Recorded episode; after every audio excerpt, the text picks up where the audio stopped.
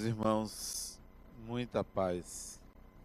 O ano passado, aproximadamente um ano, eu tive um AVC que me paralisou metade do corpo físico. E eu fiquei quatro dias numa UTI e depois fui para o quarto e tive alta mas ainda sob observação médica. E os médicos recomendaram que eu descansasse, que eu aproveitasse e descansasse. E eu fui para casa então, já uma semana depois, quero tirar um mês de descanso. Mas uma semana, exatamente uma semana depois, um espírito chega para mim, eu deitado na cama, em casa, e diz: Levante, você tem trabalho a fazer. E eu dizendo: Mas eu estou doente, você está respirando. Você tem obrigações, tem responsabilidades. Então, vamos tratar de trabalhar. E não me deixou a segunda semana de descanso me colocou para trabalhar, para voltar às atividades normais que eu voltei. Depois eu pensando sobre isso recentemente, por que que nós demoramos tanto para realizar uma tarefa? Por que que nós adiamos tanto uma simples decisão de fazer algo importante para nós? Por que, que a gente posterga a solução de um conflito que nos cabe excepcionalmente resolver? Por que, que a gente adia para amanhã o que a gente poderia se desvincular rapidamente e realizar e fazer? Por que, que tem gente que tem uma inércia enorme para fazer as coisas? Porque tem pessoas que não conseguem deixar um vício. O que, que atrapalha essas pessoas? O que, que dificulta? O que, que impede? E eu pensei no meu caso. Será que está faltando a essas pessoas um empurrãozinho espiritual? Será que está faltando alguém para dizer, opa, vem cá, levanta, levanta, vamos trabalhar, bora. Sai dessa preguiça. Será que está faltando isto? Talvez. Ou será que tem algum espírito que fica ali fazendo isso e perde a paciência olha, esse não tem jeito, essa não tem jeito. Eu fico aqui o tempo todo incentivando mas é a mesma coisa que enxugar gelo. Nunca seca. Não consigo. Será que é assim? Será que nós somos esses turrões, quase que pedras que não saem do lugar, com um atrito enorme com o solo? Será? Eu hoje estava fazendo a barba Agora, uma hora atrás, e naturalmente, para retirar o excesso de pelos da lâmina, eu abri a torneira mais forte para limpar. Meu neto estava de junto e disse: Vovô, não pode gastar água. O planeta precisa. Ele, três aninhos. Ele disse, de fato, o planeta precisa de água. Aí eu diminuí a torneira. Ele disse, não pode. Vovô, onde é o planeta? Ele me perguntou. Eu disse, aqui. E pisei no chão. Ele disse, então é muito grande. Eu disse, é muito grande. E precisa de água. O raciocínio dele, que é o raciocínio de qualquer criança, é assim: é preciso fazer alguma coisa imediatamente. Isto vai contra a inércia, fazer alguma coisa imediatamente. E nós não temos esse hábito. Descansamos primeiro. Tratamos da preguiça primeiro. Vocês imaginem se não tivéssemos luz elétrica, fosse só vela ou então um óleo queimando uma tocha. Imaginem se não tivéssemos caneta para escrever, fosse na base da pena, tinteiro e a escrita. Imagine se nós não tivéssemos telefone, baterias para sustentar um sistema de comunicação.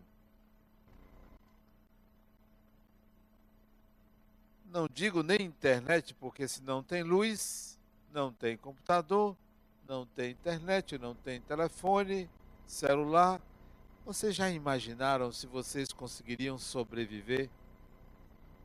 Pois eu digo a vocês que as facilidades do mundo vieram para o deleite do espírito, mas mais do que isso, vieram para facilitar o espírito progredir. Facilitar. Porque retira dele o peso da matéria, retira dele o trabalho bruto que as máquinas fazem venha a serviço do Espírito, venha a seu serviço. Você tem a seu serviço essas facilidades. Não advogo aqueles que dizem que é melhor ter dificuldades porque aí impulsiona o espírito. Isso é pensamento retrógrado. Nós temos hoje à nossa disposição um arsenal imenso que nos permite lançar-nos a realizar muita coisa. A tomada de decisões, a sacrifícios simples, que demoram um minuto, cinco minutos, uma hora só, e você se livra daquilo. Mas você se acostumou a uma inércia, você se acostumou ao melhor lugar do mundo que se chama útero. É o melhor lugar do mundo, é o útero. O bebê não faz nada. Absolutamente nada. Ele tem quem o alimente automaticamente. Ele cresce automaticamente. Ele é protegido por um líquido. É o melhor lugar do mundo mas é o lugar do vazio, onde as realizações são postergadas, ficam para depois da maturação. Só que nós já alcançamos essa maturação. Mais de um século e meio atrás, portanto, não havia luz, não havia caneta, Você mais claro, dois séculos atrás nasce Allan Kardec. Sem nenhuma das facilidades que nós temos hoje. Nenhuma. Jovem, de uma família ligada à carreira jurídica, os pais mandam ele que morava, que nasceu em Lyon, numa cidade francesa, e estudar na Suíça francesa, numa cidadezinha chamada Yverdun, perto de Berna. Lugar muito aprazível, muito bonito, no cantão francês da Suíça. Vai estudar lá. Com o famoso Pestalozzi. Jovem se destaca com menos de 15 anos se torna monitor de turma. veio para a educação, um espírito dedicado. E este é o grande problema. Nós não somos pessoas dedicadas. Não mantemos um foco. Allan Kardec, então conhecido com o nome de Hippolyte Léon Denisard Rivail, vai estudar na Suíça e se destaca pela sua habilidade com o ensino.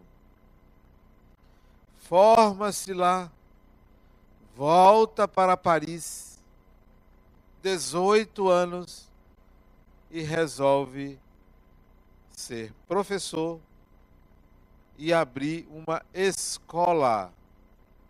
Uma escola.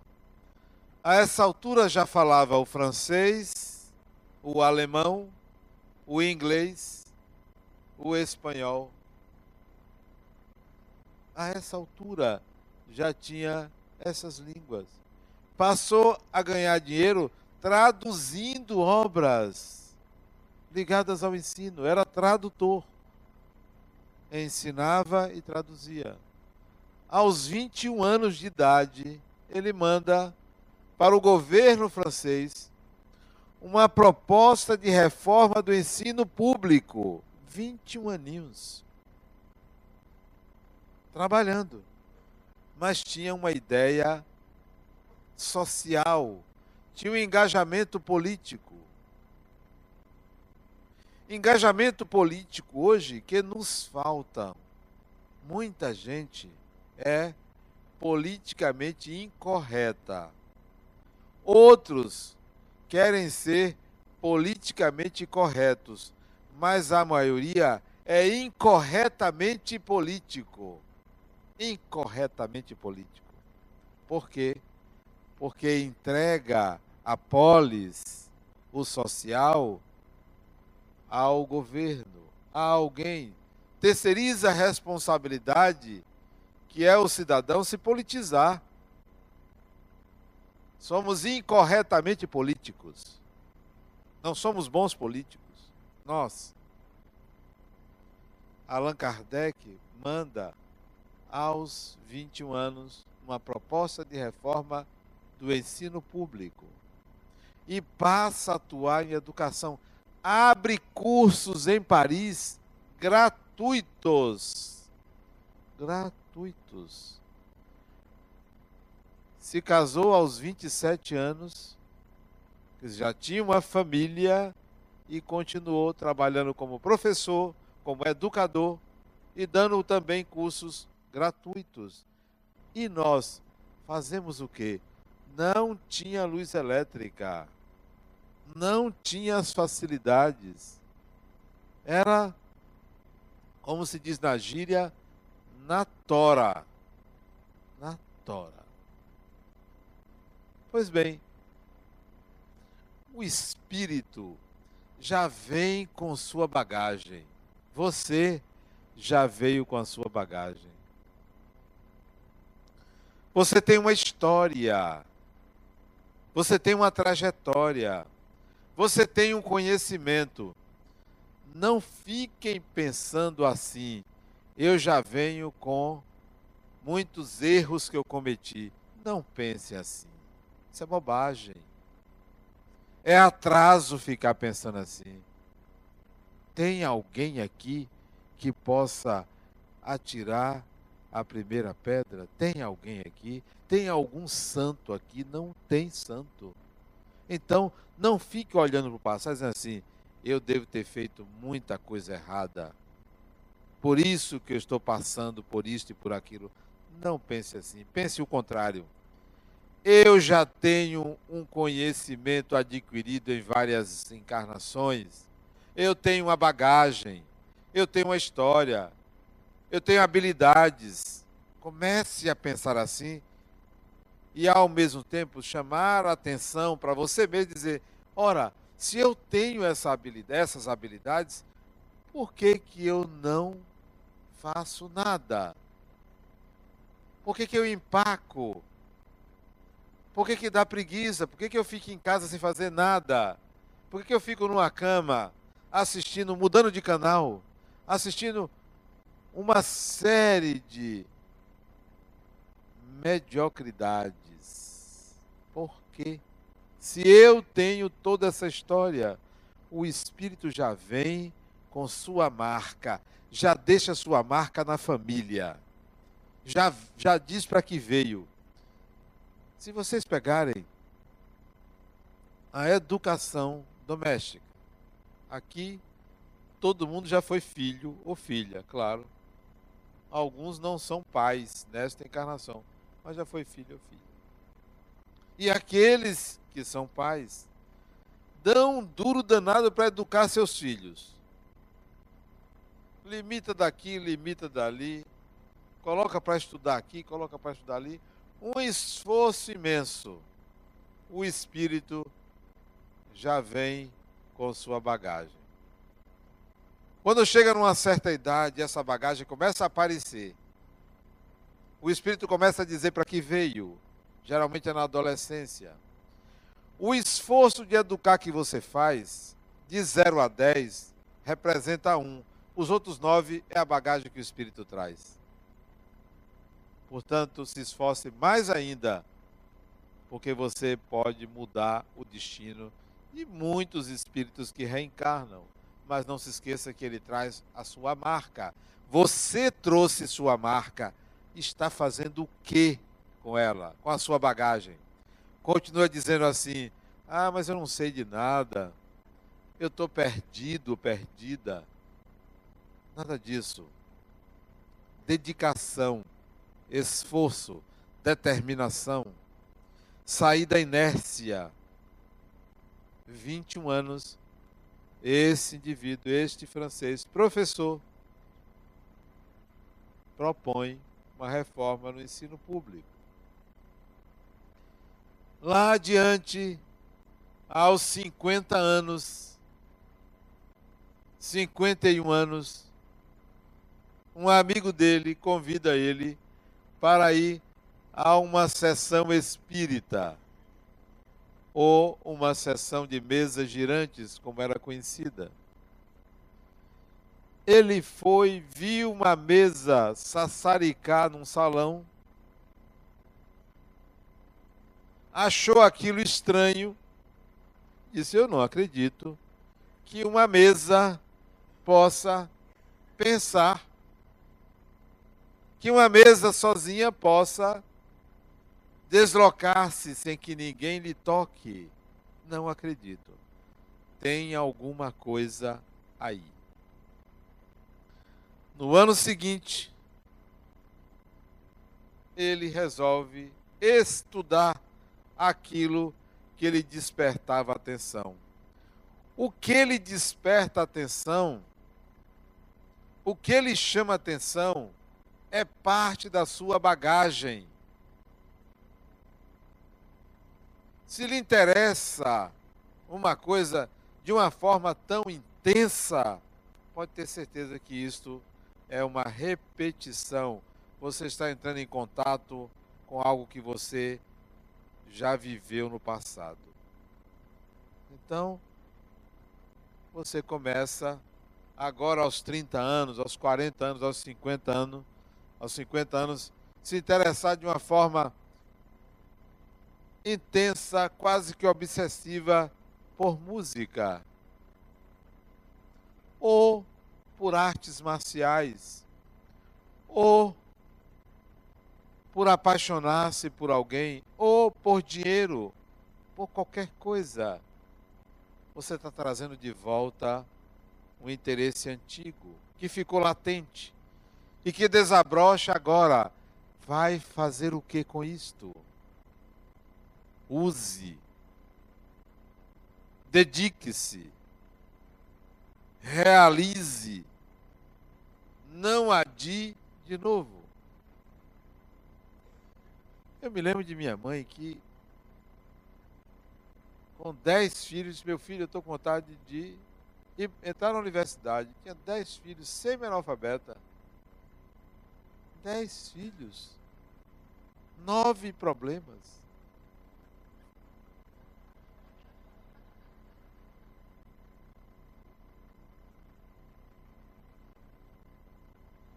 E entrou na universidade e se formou e trabalhou na área que ela se formou. Dedicação.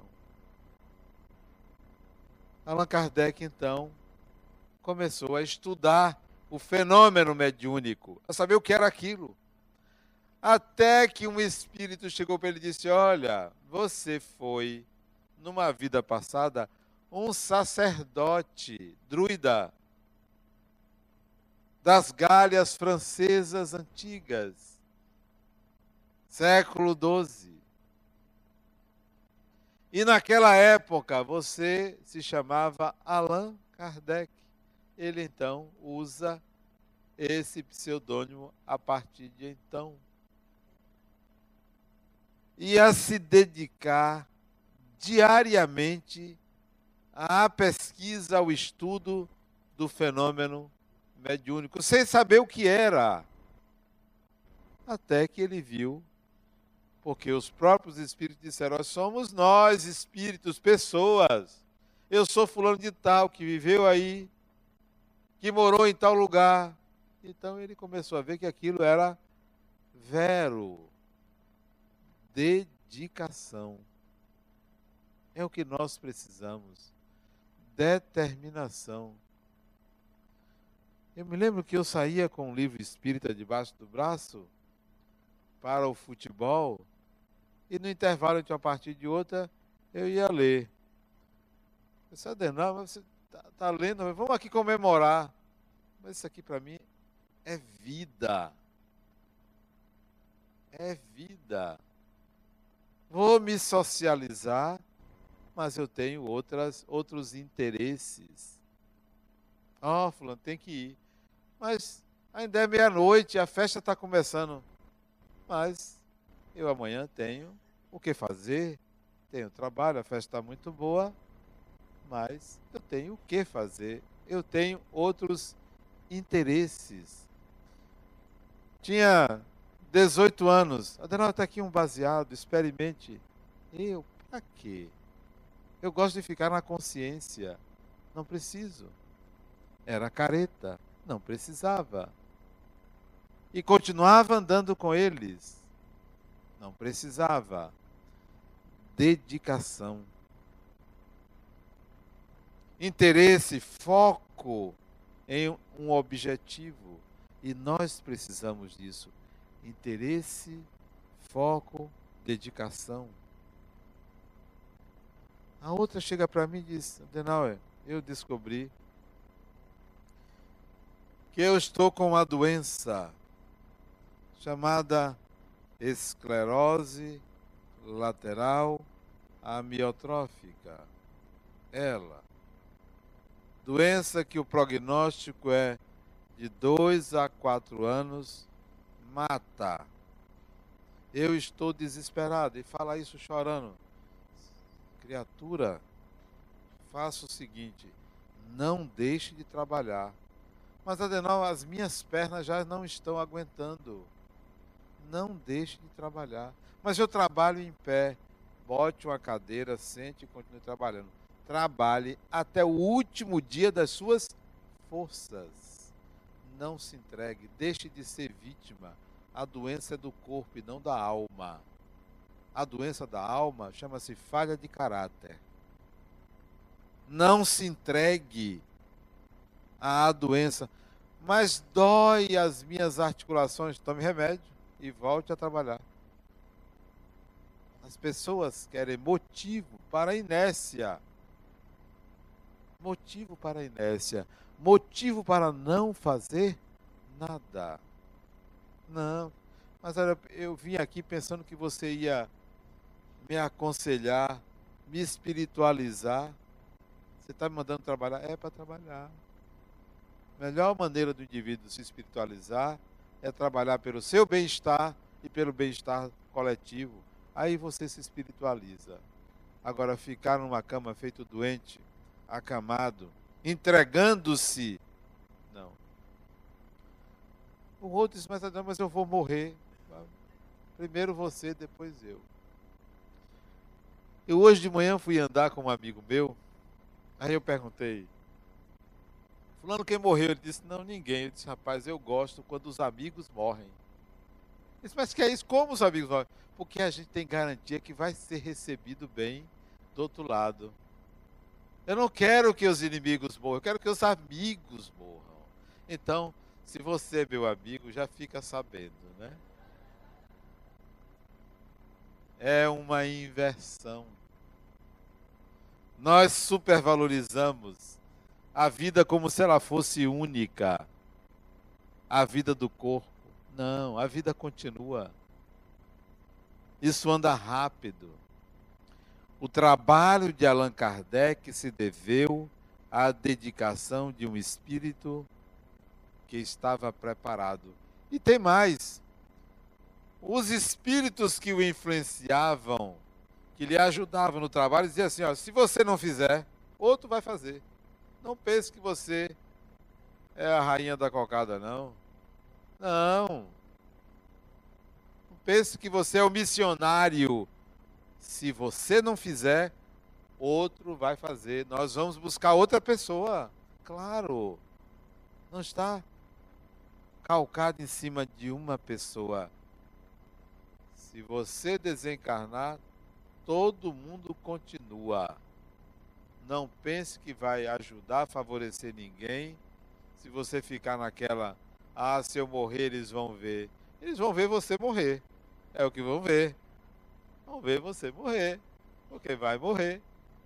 Ora, não tem vantagem nem desvantagem, é o processo natural.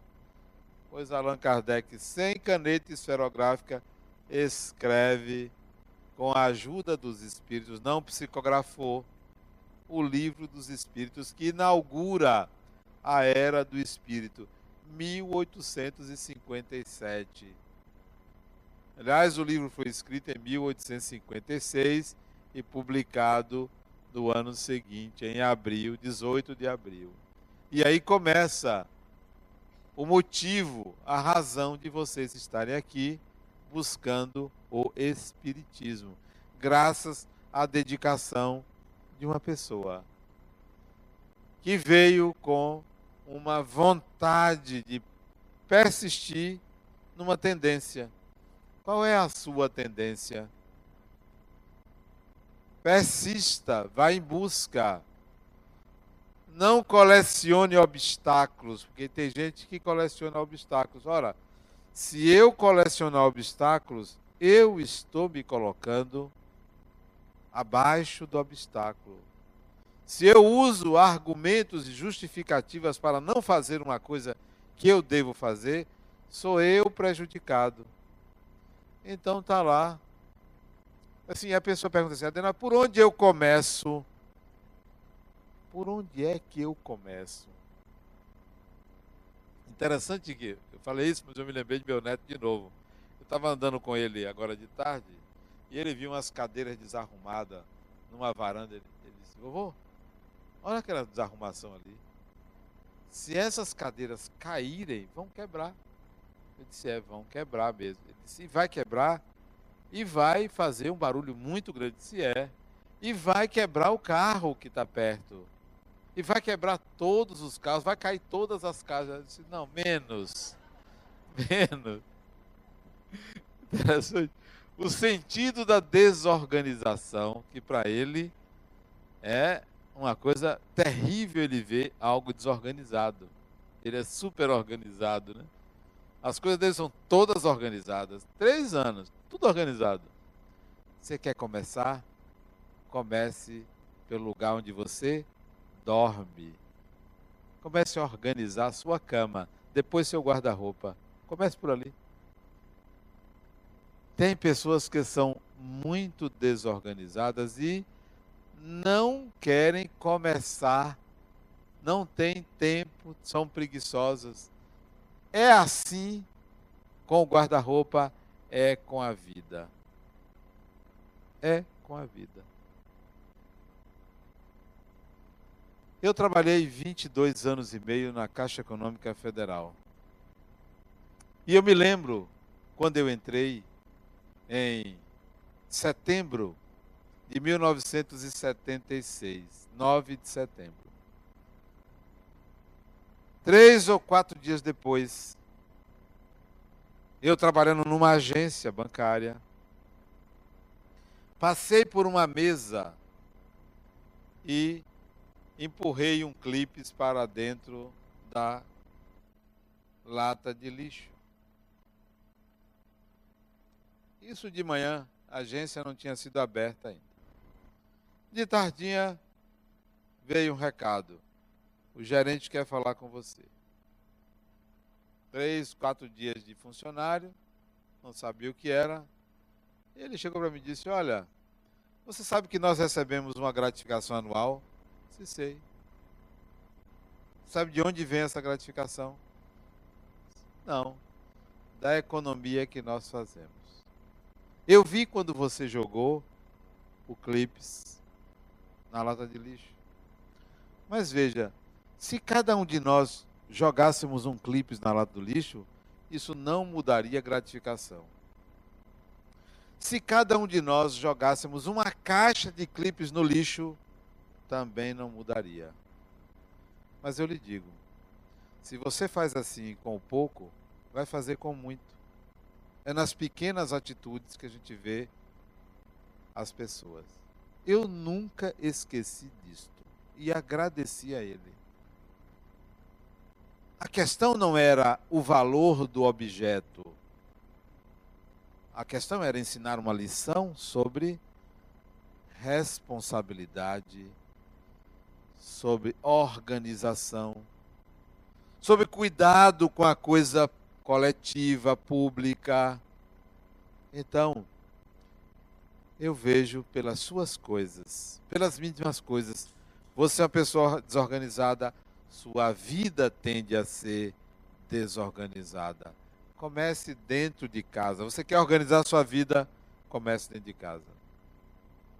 É lamentável ver uma pessoa de 50 anos de idade, ou até mais cedo, 40 anos de idade, fumando. Que desperdício. Que falta de bom senso matando o tempo. E eu não me refiro aos prejuízos orgânicos, não. A mascarar uma ansiedade. A mascarar uma ansiedade. ansiedade é energia para a ação.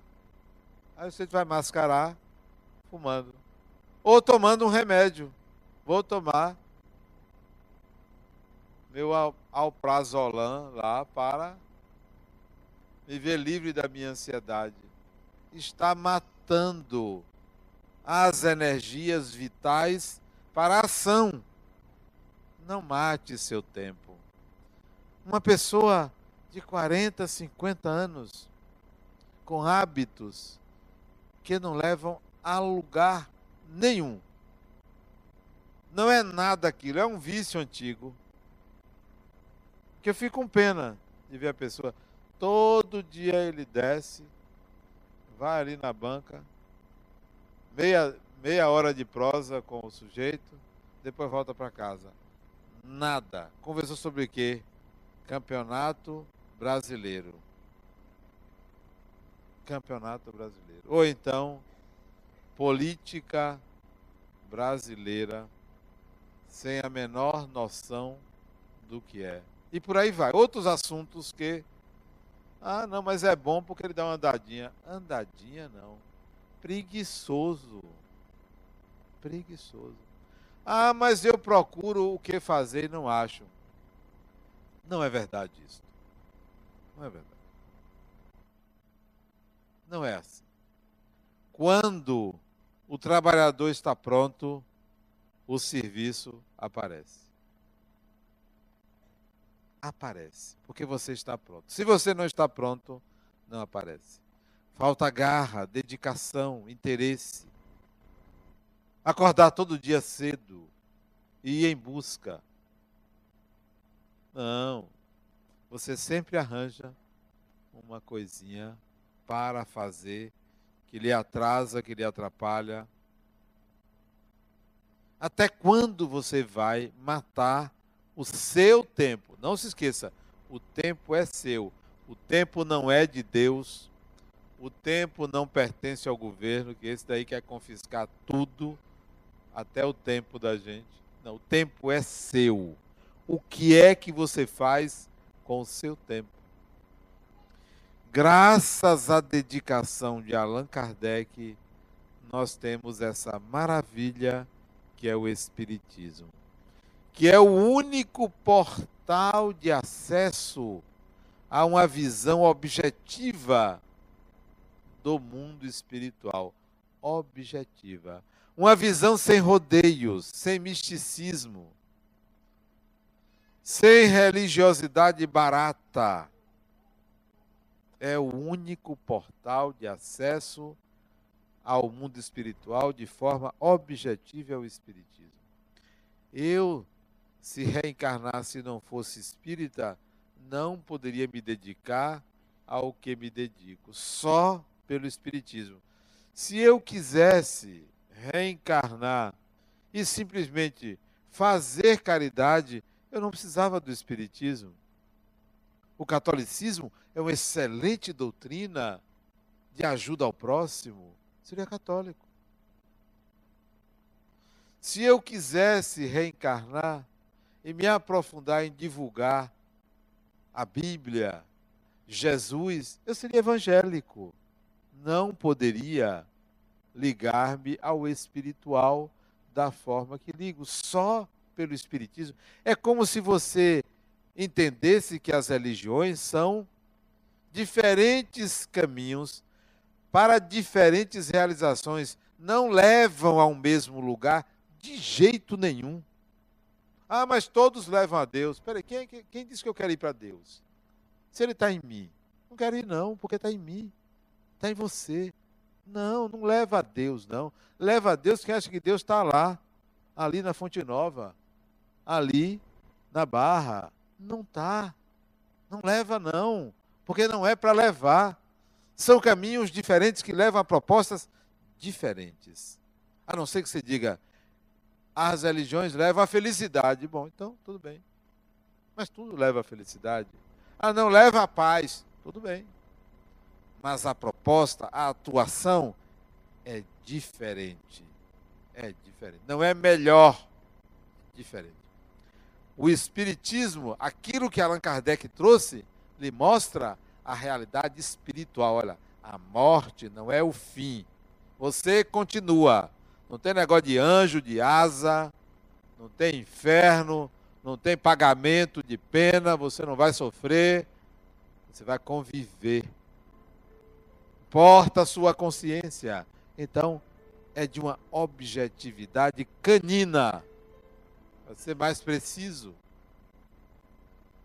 Então, o que é que você está fazendo? Por que está matando o tempo? Eu não digo que você não descanse. Depois de uma jornada de trabalho, descanse. Claro. Mas volte de novo. Volte à atividade, persista, ganhe o tempo, transforme 24 horas em 48 horas, em 60 horas. Não, você transforma 24 horas em uma hora. Não dá. Não dá para nada. A outra, eu tenho que cuidar de meus filhos, não tenho tempo para nada. Como é? Você por acaso é babá? Babá é que cuida ali direto. Você tem que aprender a educar seus filhos e não ser 24 horas babá de filho. Tem tempo para isso. Tem hora para isso. Ah, mas eu não posso nem ir no banheiro que minha filha quer ir junto.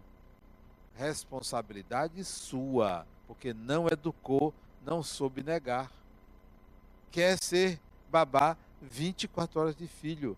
Você tem sua vida independentemente de filho. Ah, mas ela só tem quatro anos. E daí? Eu pensei que era quatro meses. Quatro meses, vai lá. Mas quatro anos? Até mesmo quatro meses você tem que educar. Hora de comer, hora de dormir, tudo você tem que educar. Porque senão vira uma bagunça. Você é governado, governada pelos filhos. Não pode. Não pode. Dedicação. Veja o que, que você está fazendo com a sua encarnação. Qual é o foco? Então comece a se desvencilhar de pessoas que lhe atrasam. Como tem gente que atrasa a gente. O outro estava lá em casa e falou, não, está na hora. Está na hora. Está na hora de dormir. O irmão meu estava lá em casa, está na hora de dormir. Eu já vou. Se você quiser, você fica aí, porque eu vou dormir. Está na minha hora. Dá 10 horas, eu não quero papo, eu quero descansar. Porque 5 horas tem que acordar. Então, vamos ficar aqui conversando. Não te... Hoje não, não tenho tempo não. Outro dia. Ah, mas eu vou me internar amanhã. Quando você sair do internamento, a gente conversa. E você não tem. E se eu desencarnar? Depois a gente conversa, rapaz. Negócio de botar a morte como limite, para mim não é. Hoje eu estou encarnado, amanhã pode estar desencarnado. Eu, você, qualquer um. Fica com essa história de botar a morte. A outra, ah, mas Adenor, não me despedi de meu pai, eu não vi morrer. Pra quê? Por que você quer ver morrer? Foi, voltou. Ah, mas eu estava aqui em Salvador, ele morreu lá. Não deu tempo de eu ver. O que você quer ver? Mesma coisa. Você vai ver um cadáver. É só isso. A pessoa já foi. Ah, mas eu não dei a última palavra. Não me despedi. Para quê, criatura? Dê assim, ó, tchau. Vá. Um raciocínio piegas, sabe? O espírito está lhe ouvindo. Você quer se despedir? Diga, meu pai, ó. Eu não lhe vi, mas eu estou aqui, viu? Qualquer coisa, trate naturalmente. A gente trata artificialmente. O Espiritismo veio para tirar esse véu, essa máscara. Então, lide com o espiritual como você lida com a sua consciência. Então, não tem esse negócio de ficar floreando demais. Isso é para as outras religiões. Para as outras religiões. Organize-se. Organize seu tempo. Dedique-se a uma tarefa. Não ceda à inércia. Não ceda. Está cansada ou cansado? Descanse. Marque a hora de acordar e entre em contato com a realidade do viver. É sua vida, interessa a você, não é para os outros. Não é para os outros, é para você. Sua casa, seu trabalho. Aqui nós lidamos com muitos voluntários, muito voluntários. E eu gosto de trabalhar com voluntário. Gosto. Não tenho que exigir absolutamente nada é no tempo do outro. Mas é possível ver o voluntário que está aqui por ele. E é possível ver o voluntário que está aqui pensando que está ajudando a mim ou aos outros. Todo mundo está aqui por si. Você está aqui por sua causa. Você pensa que você está aqui para ajudar os outros? Isso é meio, isso não é fim. Ajudar o próximo é um meio para você evoluir. Não é uma finalidade, não é esta. É um meio. É possível ver os diferentes interesses. Aqui a outra se indispôs. Adenal, eu vou me embora. Não suporto fulano. Você pode ir, só quem não pode ir embora aqui sou eu. Eu não posso eu vou me embora porque não está me agradando, eu não posso fazer isto. Eu que iniciei com a ajuda dos espíritos, eu não posso dizer eu vou me embora. Estou zangado. Tem um melindre, eu não tenho, não posso. Mas tenho o direito de me zangar, tenho o direito de reclamar, porque não vivo uma vida artificial. Sou um ser humano. Mas não posso dizer Vou-me embora, vocês aí que se virem, porque alguém não gostou ou se indispôs comigo. Não. Então, fulano, você está aqui por você. Dedique-se, dedique-se ao seu aperfeiçoamento. Dedique-se ao seu crescimento. Procure evoluir você. Não pense que você está aqui para ninguém, para ninguém. Lá atrás as pessoas diziam, Adenal, o que eu posso fazer aqui para lhe ajudar? Para me ajudar? No momento, nada, porque não estou precisando de ajuda.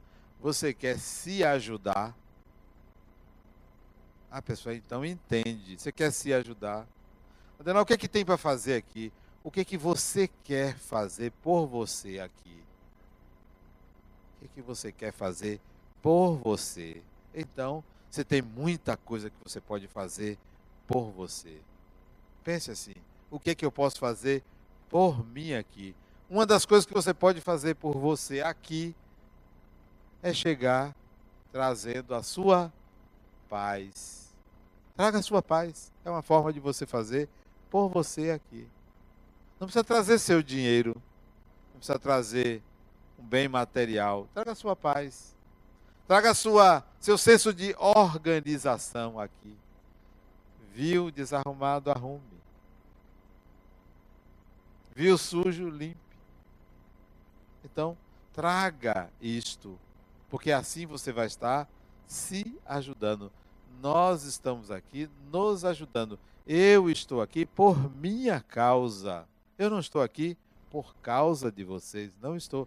Eu estou por minha causa, porque isto é importante para mim, porque eu estou crescendo fazendo isto. Dedique-se. Dedicação vai fazer com que você entenda que Allan Kardec conseguiu o que ele conseguiu, formatar uma doutrina por causa da dedicação. Não foi um sacrifício, não é um sacrifício. É o interesse voltado para objetivos superiores, sintonizando com espíritos superiores que é acessível a todos nós. Muita paz.